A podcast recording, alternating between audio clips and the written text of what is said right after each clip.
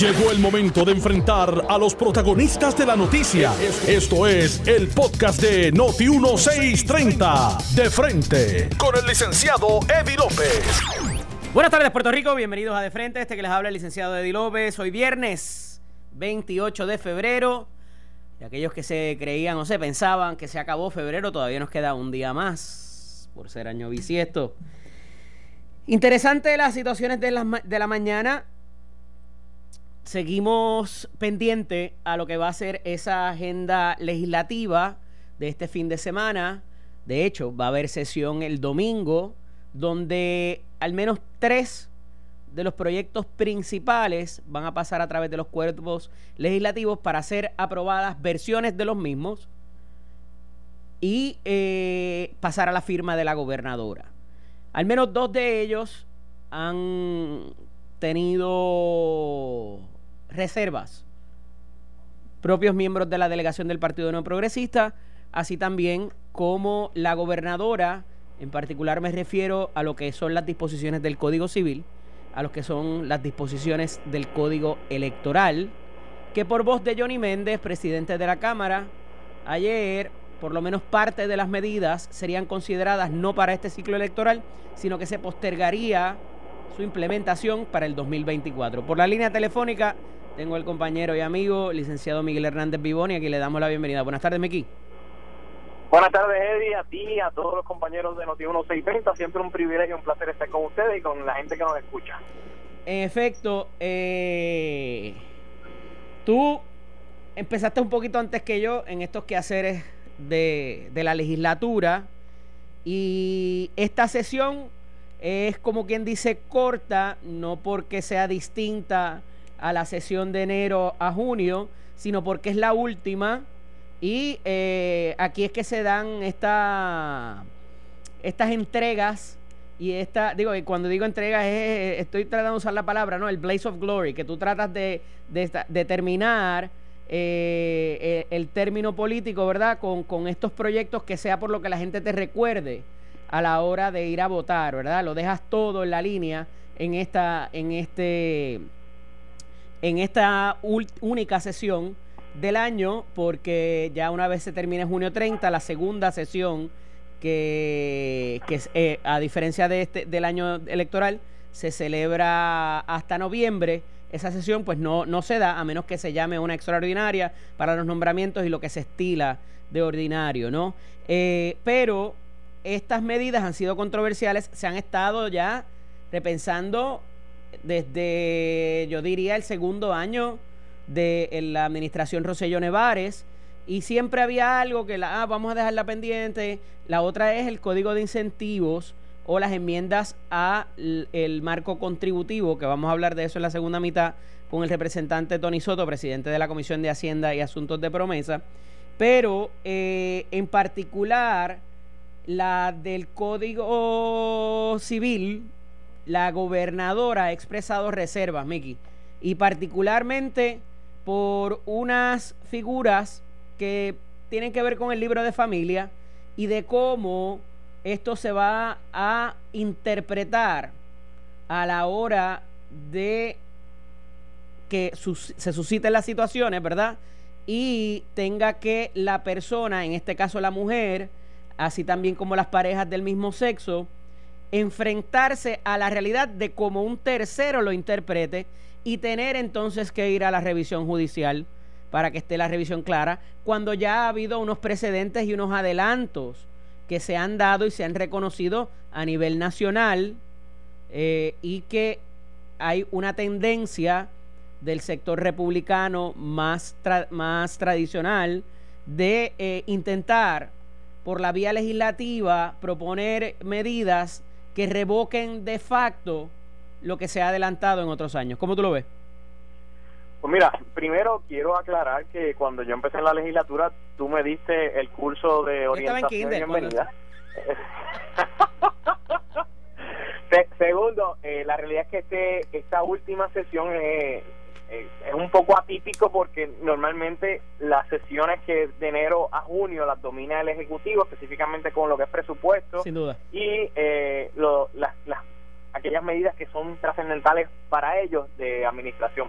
esta es la última, así que todo eh, que se estuvo trabajando durante el cuatrenio se trata de aprobar para dejar un legado y decir cuál va a ser la productividad de esta Asamblea Legislativa. Como tú muy bien dices, eh, resalta inmediatamente varias medidas que son impactantes y que van a la médula del pueblo puertorriqueño. Ayer estábamos hablando del Código Civil y hoy sale nuevamente que hay unos reparos específicamente con unos derechos que han sido adquiridos y que han sido reconocidos a través de, del mundo entero. A mí, yo quisiese que ese código fuera explícito en todo.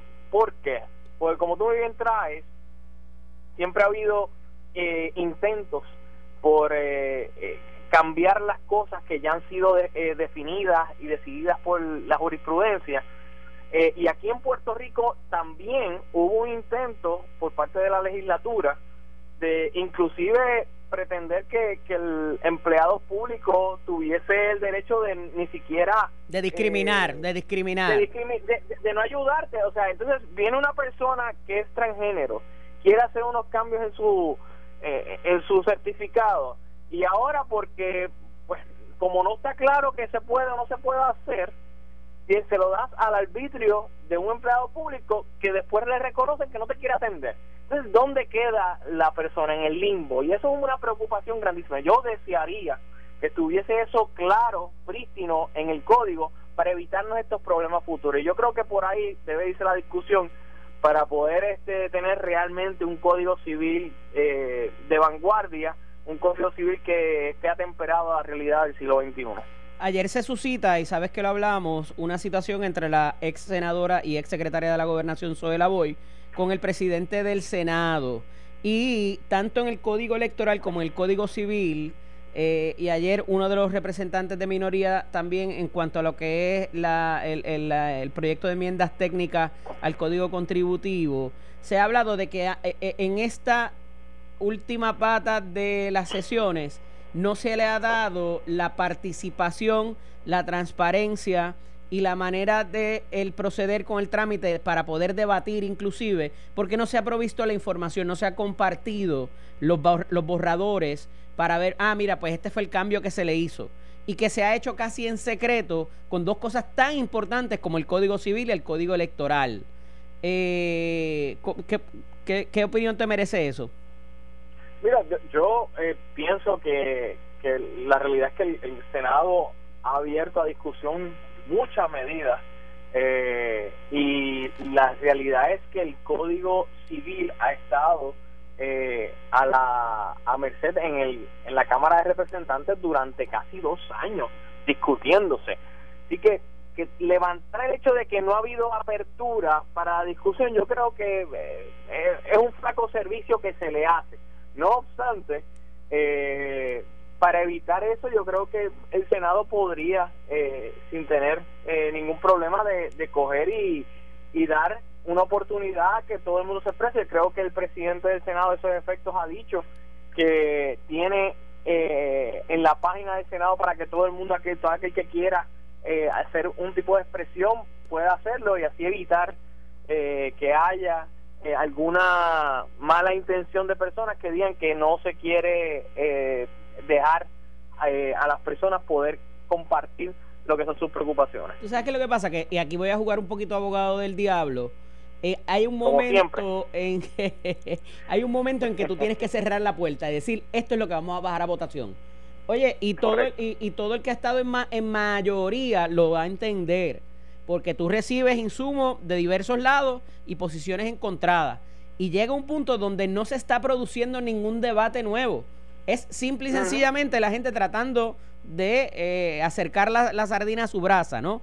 Eh, y cuando llega un punto en la discusión legislativa, donde tanto las minorías, las mayorías, los grupos de interés, todo el mundo ya tiene claro por dónde quiere ir cada uno. El legislador, en su amplia sabiduría, tiene que llegar a un punto medio para no enc a mucha gente, ¿verdad? Y que sea lo mejor para el pueblo y para el consumidor.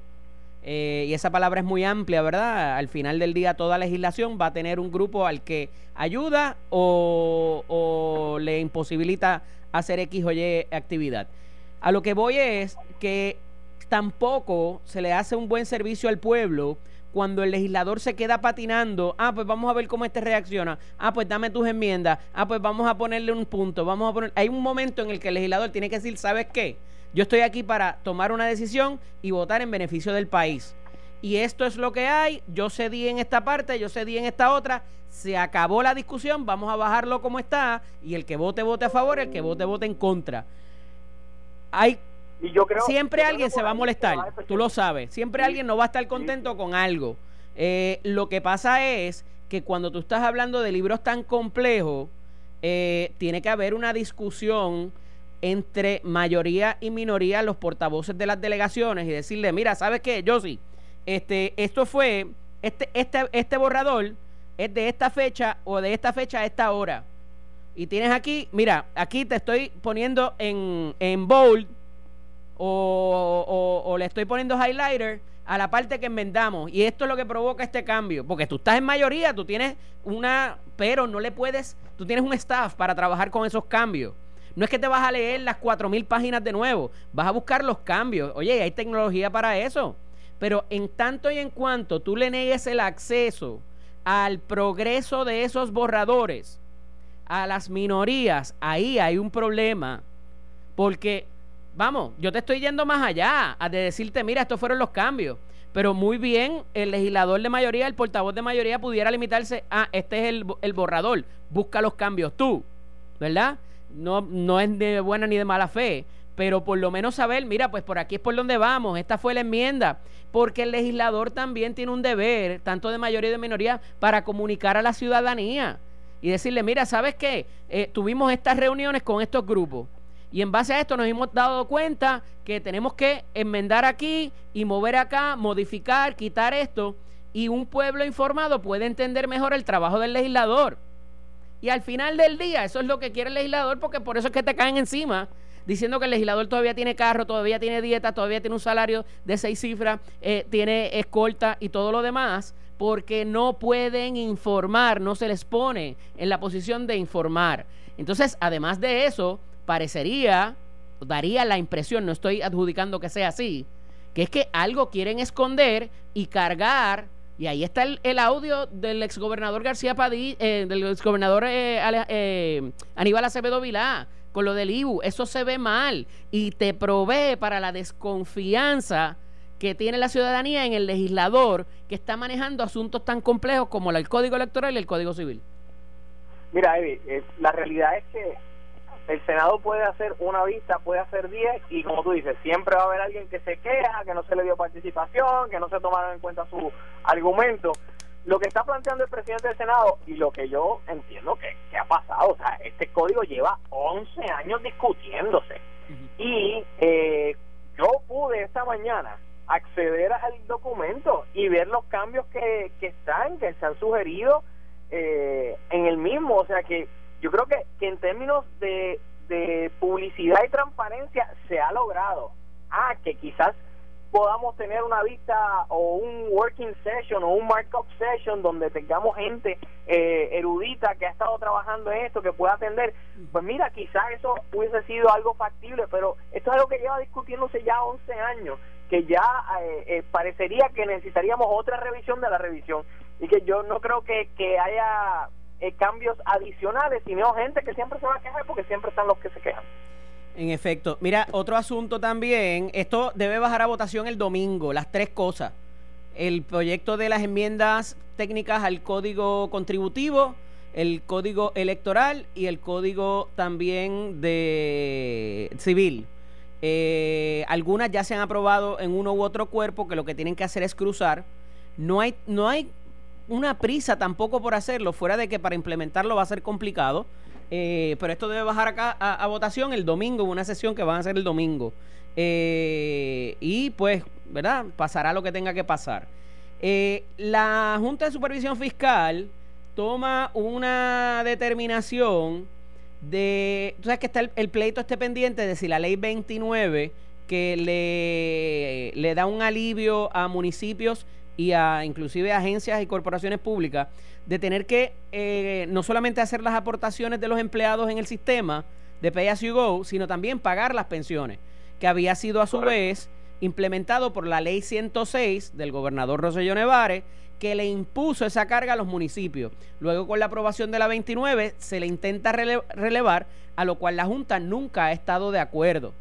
Están llevando a cabo un ultimátum para decir que van a ir al Departamento de Justicia Federal y, local para que de no hacerse las aportaciones al, me parece que es al 5 de marzo, eso es la semana que viene, eh, van a buscar que se abran cargos criminales por apropiación ilegal, apropiación ilegal de fondos, por no hacer las aportaciones, habiendo una ley 29 que no ha sido, está impugnada, pero no ha sido eh, derogada, permitiendo que los pagos lo haga el Estado y no necesariamente los municipios y las corporaciones públicas.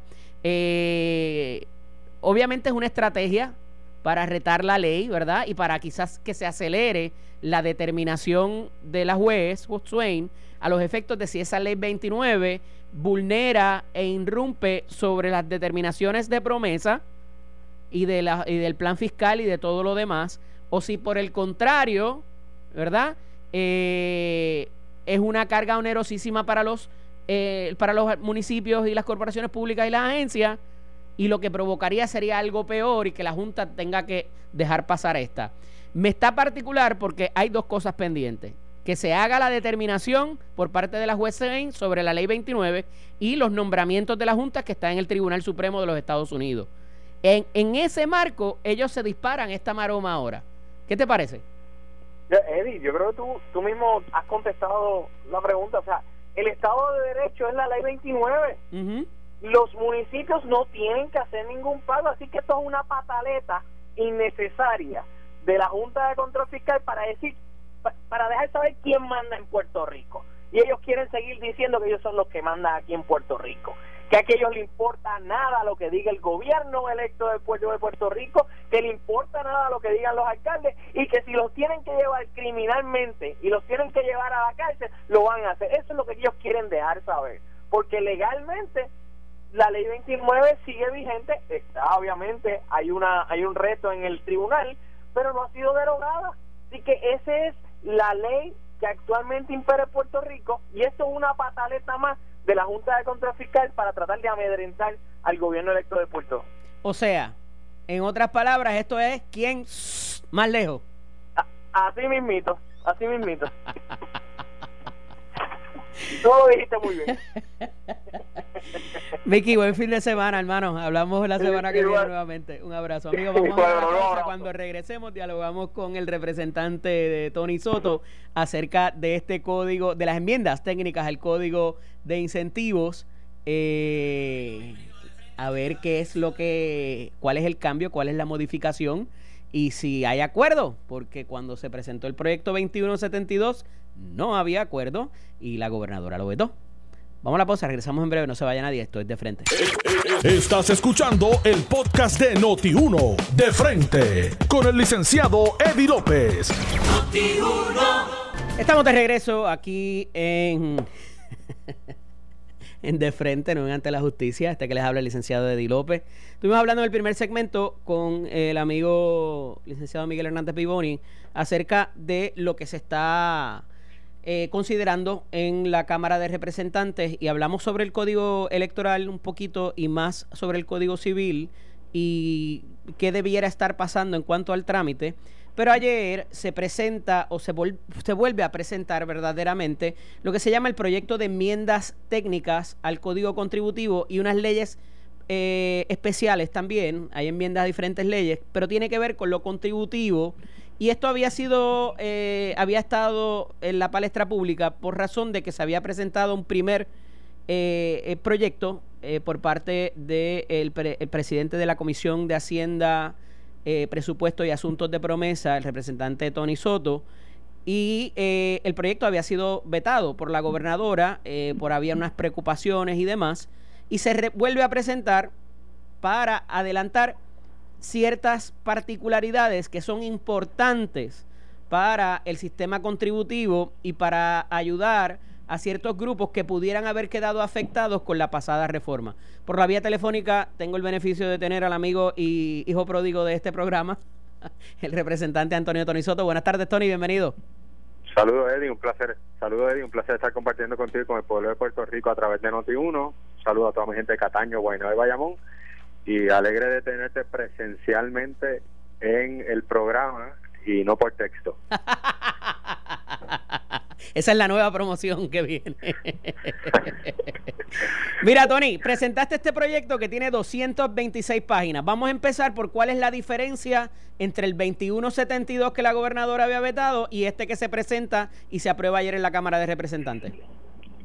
Básicamente eh, es el mismo proyecto. El proyecto, eh, la diferencia que tiene es que desde el veto que se emitió en enero, esta versión fue trabajada en conjunto con el secretario de Hacienda, eh, de igual manera con personal del Senado de Puerto Rico, y mantuvimos una comunicación estrecha con el equipo técnico y con la directora ejecutiva de la Junta de Supervisión Fiscal, validando lo que era el costo de la medida y de igual manera validando los distintos mecanismos de Payforce que eh, fuimos presentándole a la Junta de forma tal eh, que no aseguráramos que la medida fuese una eh, sin impacto fiscal o lo que ellos llaman revenue neutral, ¿no? Así que en ese sentido involucramos en la discusión a la Junta de Supervisión Fiscal.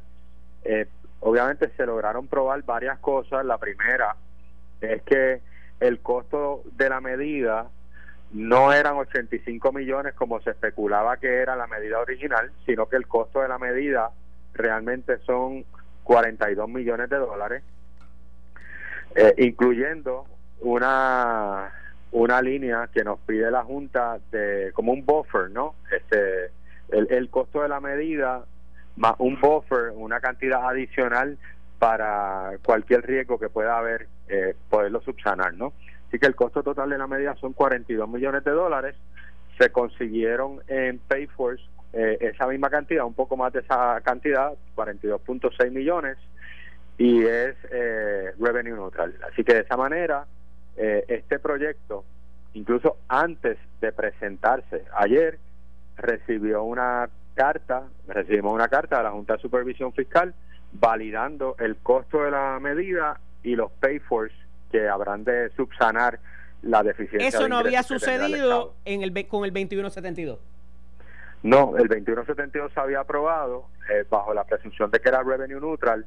Eh, la consideración de la Junta iba a venir posterior a que se firmara por la gobernadora, pero al haber sido vetada, pues no corrió esa suerte. ¿Hubo otros sectores del Ejecutivo que también trabajaron con el equipo técnico, Tony? Eh, con el equipo técnico también en alguna medida se involucró el Departamento de Desarrollo Económico porque en gran medida... Y toda su sombrilla, asumo, ¿no?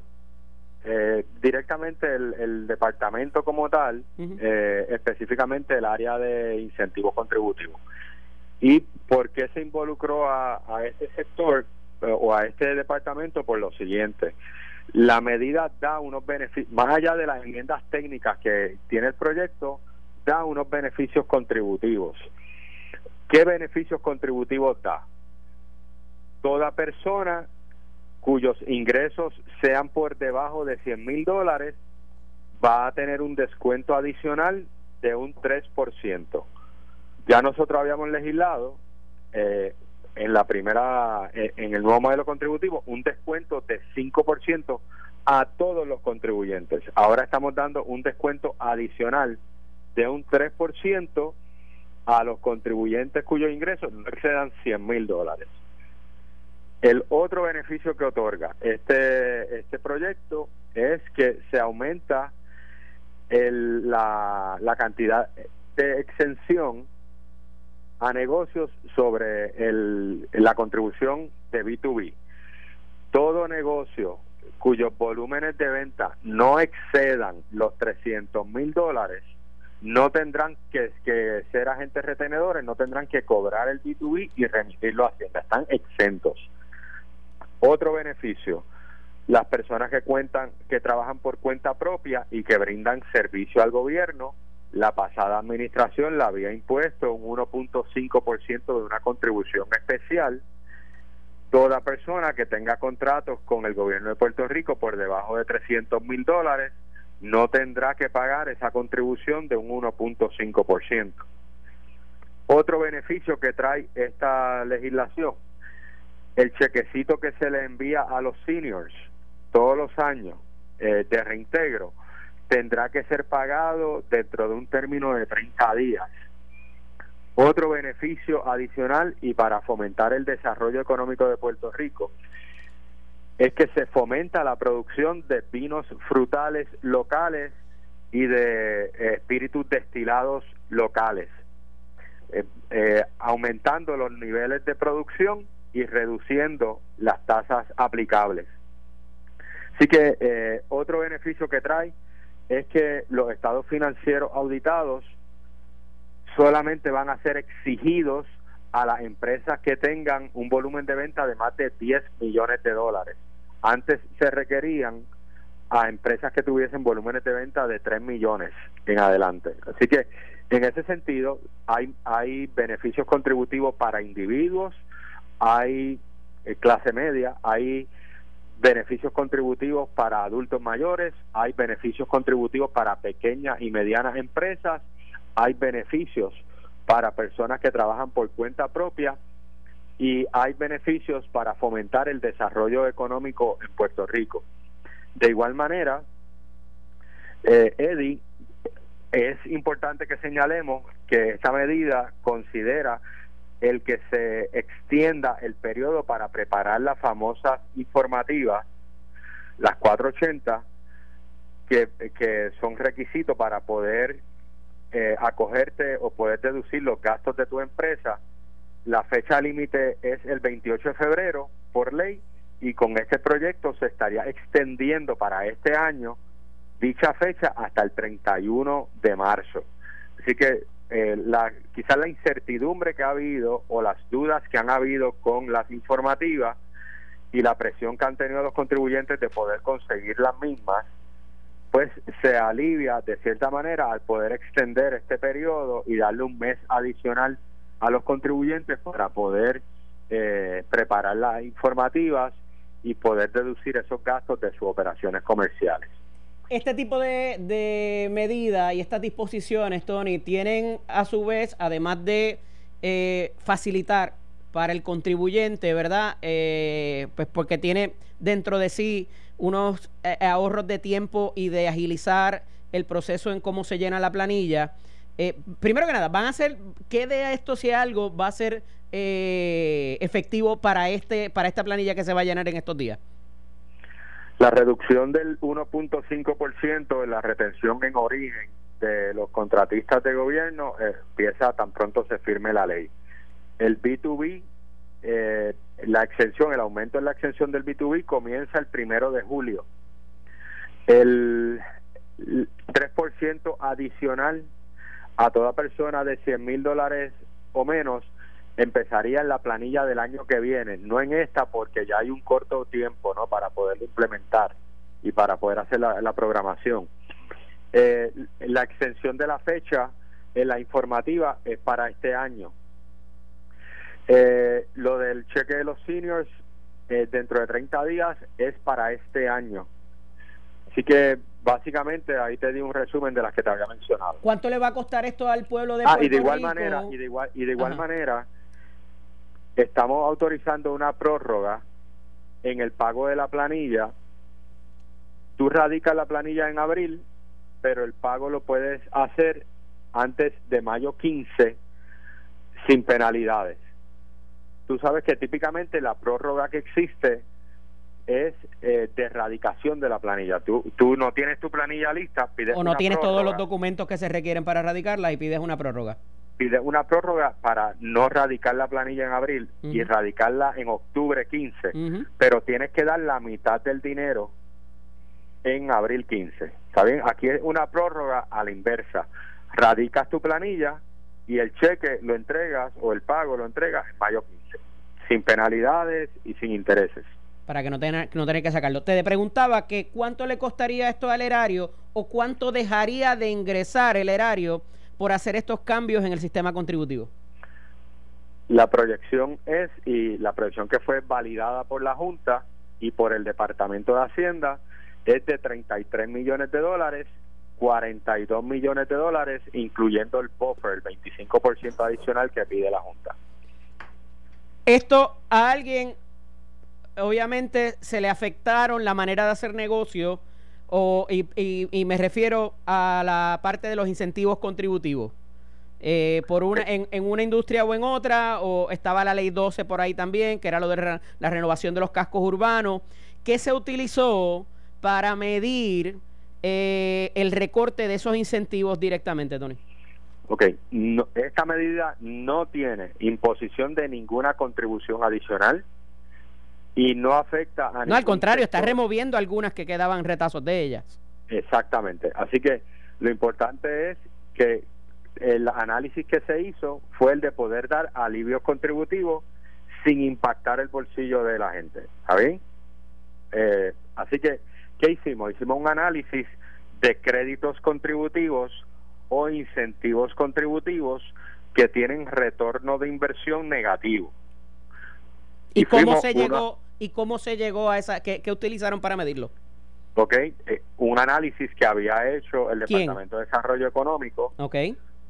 Cuando se presentó originalmente el código de incentivo, tú recordarás que lo que lo que presentaron en aquel momento era un, una nueva un nuevo modelo contributivo y un código de incentivo y había la teoría de que se tenía que aprobar los dos a la misma vez, ¿verdad?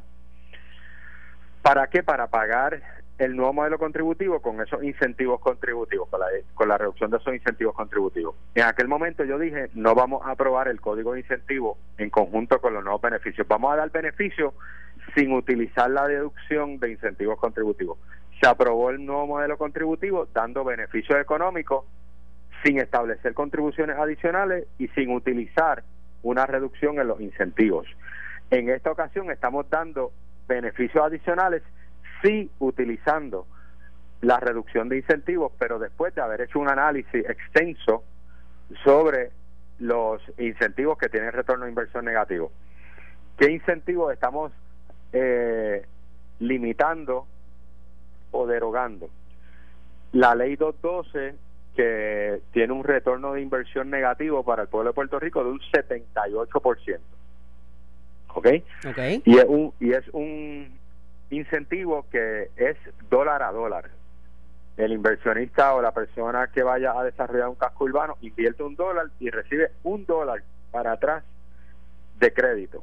Así que la inversión le sale en cero realmente. Quien hace la inversión al final del camino es el gobierno de Puerto Rico.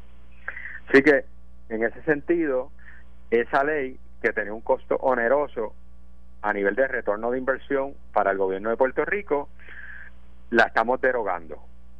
De igual manera, eh, estamos limitando el crédito que se le da a la fundación de los ex gobernadores al, a la mitad, al 50%. Eh, estamos de igual manera el, el incentivo o el crédito que se da para las servidumbres de conservación, para los terrenos de servidumbre de conservación, se está reduciendo de 15 millones a 3 millones de dólares. Se está poniendo un cap, una cantidad máxima de 3 millones de dólares. También estamos trabajando y poniéndole un cap a los créditos que se dan a la industria fílmica, a la industria de cine. Eh, el cap anterior al código de renta interna era de 50 millones, se está reduciendo esa cantidad a 38 millones de dólares. Así que en ese sentido, con la reducción de esos créditos o de esos incentivos, poniéndole caps, poniéndole una cantidad máxima ¿no? a otorgarse, limitándolos o derogando, en el caso de la ley 212. En ese último punto, en, los incentivos para la, para la industria fílmica, ahí, ahí, ahí se demostró que el return of investment no está como debiera ser, Tony. El retorno de inversión en la industria fílmica es negativo, eh, es altamente negativo y, y eso estaba demostrado en todos los análisis que se había hecho eh, ante la presentación del código de incentivo.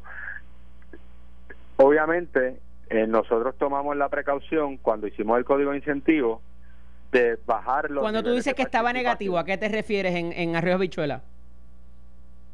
Que el dinero que se daba por parte del gobierno de Puerto Rico, cuando tú analizabas la inversión total, ¿verdad? De Puerto Rico, lo que se generaba en salarios aquí, en contribuciones aquí, en alquileres de habitaciones, en contratación de equipos fílmicos, este, entre otras cosas, cuando tú analizabas la inversión que estabas haciendo como gobierno en incentivo versus lo que se queda en Puerto Rico, era negativo. Ok, ok. Ok.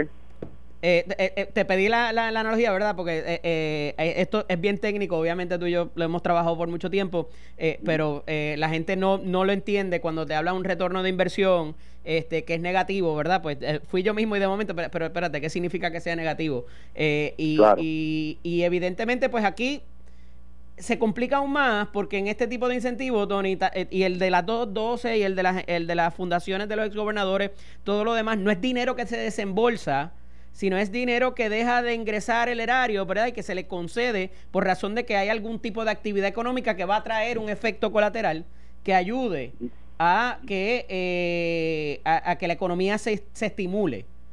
Si esto no son cash grants, esto no son cash grants, esto es crédito. Este, y obviamente eh, la, estos créditos también se, se venden en el mercado y, eh, y obviamente se aplican a deudas contributivas. Claro, claro, claro. Mira, eh, ahorita mencionabas el asunto de las informativas, que también estuvo en la palestra pública en las últimas semanas, por una demanda que tuvo que poner la, la, Cámara de Representantes contra el secretario de, Hacienda. Y esto eran las informativas particularmente para compañías de telecomunicaciones y de seguro, que se invertía la fórmula en vez de la persona que paga hacer la informativa, se le requiere a estas compañías que sean quienes produzcan esa informativa eh, para propósito de que cuando es, ese individuo o corporación va a llenar la planilla, tenga a su haber manera de demostrar ese gasto. ¿Qué pasó con ese?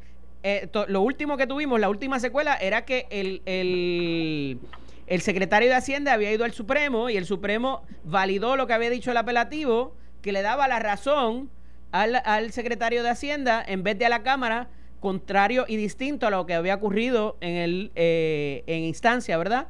Donde en la, en la sala de, la jueza... Eh, eh, lo que es, me parece. quiero corregir esa parte. Ok, dale. Tribunal de Primera Instancia nos da la, la, razón a la Cámara de Representantes. Correcto. El Departamento de Hacienda recurre al Tribunal de Apelaciones. Ajá está todavía ante la consideración del Tribunal de Apelaciones. El Tribunal de Apelaciones no ha decidido nada todavía. El Tribunal de Apelaciones eh, está... No, no, te perdimos, Tony. No sé si estás ahí todavía. Me parece que alguna, alguna determinación adversa, mira a ver si me lo puedes conseguir para nos quedan pocos minutos, pero es, importante terminar este punto porque hay una, una hay, hay una decisión adversa en el apelativo. Lo que dice, lo que dice el apelativo es la cuestión de standing. Ok, legitimación activa. ¿Quién puede llevar el caso? Exactamente. Lo que lo que levanta el Tribunal de Apelaciones es la parte de standing y nos da un término de tiempo para nosotros eh, establecer nuestros planteamientos sobre sobre esa parte del standing. Pero el caso llega al Supremo, porque hay una determinación. Nosotros, la Cámara de Representantes, pide el elevar el caso al Supremo, ¿ok? Y esa solicitud es denegada, ¿ok? O sea que no es no se está validando ninguna determinación de, todavía porque no, en ha habido mérito como tal del caso. En exactamente, en los méritos del caso no ha habido una, una determinación. ahora bien, todo esto ahora bien, ¿qué pasaría con la con este si, cuando se, firme este proyecto el 2419, si no me equivoco? El 2419 de ser de convertirse en ley, el pleito se convierte en académico porque nosotros ya incluimos lenguaje para corregir la situación y el planteamiento aquí es bien sencillo. El planteamiento que nosotros llevamos al tribunal no es si el mecanismo que estableció la ley o el mecanismo que estableció el secretario en la determinación administrativa es el correcto. Lo que estamos estableciendo en el caso era que no se podía tomar una determinación administrativa para enmendar una ley, sino que para enmendarlo tenía que hacerse a través de eh, la legislatura. Y es lo que estamos haciendo. En el proyecto 2419 se está enmendando eh, la ley 60 en lo que establece en relación a las informativas para que este año, este año particularmente, sean los contribuyentes los que preparen la informativa y aunque la preparen fuera del término del 28 de febrero, no se le imponga ningún tipo de, penalidades. Y segundo, estamos diciendo la responsabilidad del año que viene en adelante la tienen las compañías de telecomunicaciones y de seguro y eh, va a Sí, se me fue de nuevo. Tony. Eh, importante, porque lo que me queda son 30 el año segundos. Próximo. Tony, me quedan 30 segundos y ayer se señaló que la aprobación del proyecto en la Cámara fue una irregular de un proyecto de 226 páginas, de que se radicó el mismo día, ya estaba el informe y que se fue en fast track el proyecto. Reacción inmediata a la manera en que se aprobó el proyecto se aprobó cumpliendo con todos los parámetros de, de reglamento de la Cámara de Representantes, se radicó la medida ayer, se refirió a nuestra comisión, se le hizo informe al proyecto, se rindió el informe y pasó por la aprobación de la Asamblea Legislativa. fue rápido, fue expedito, ciertamente, pero se hizo conforme a la ley. ¿Qué le dices a la minoría que levanta que el asunto no les dio tiempo ni para leerlo? Que yo estuve reunido con el compañero Jesús Santa, con el compañero Jesús Manuel Ortiz, que son los miembros de la Comisión de Hacienda, y con el compañero Denis Márquez, una hora explicándole la, la medida, de incluso entré a una emisora de radio en la que participa el compañero Jesús Santa y, y en el programa en el que él participa expliqué la medida, así que desinformación no fue. Esto ha sido un proyecto que ha estado en diálogo desde el año pasado. Es técnicamente el mismo proyecto 2172. Así que han tenido tiempo suficiente. Gracias, Tony, por explicarnos esto. a la Cómo no, un abrazo. Era el representante Antonio Tony Soto, presidente de la Comisión de Hacienda, Presupuesto y Asuntos de Promesa, explicando lo que ayer eh, se llevó a votación en la Cámara de Representantes sobre las enmiendas técnicas al Código Contributivo y otras leyes especiales. Debe también bajar a votación entonces en el Senado y parece que ya tienen todo eh, acordado entre el Ejecutivo, el Senado y la Junta de Supervisión Fiscal. Amigos, no tengo tiempo para más. Agradecido siempre por la sintonía. Tengan un muy buen fin de semana. Eh, parece que ahorita los veo de nuevo ante la justicia. Lo próximo, la compañera Ileana Rivera de Liz. Noti uno continúa. Esto fue el podcast de Noti 1630. De frente. Con el licenciado Eddie López. Dale play a tu podcast favorito a través de Apple Podcasts, Spotify, Google Podcasts, Stitcher y notiuno.com.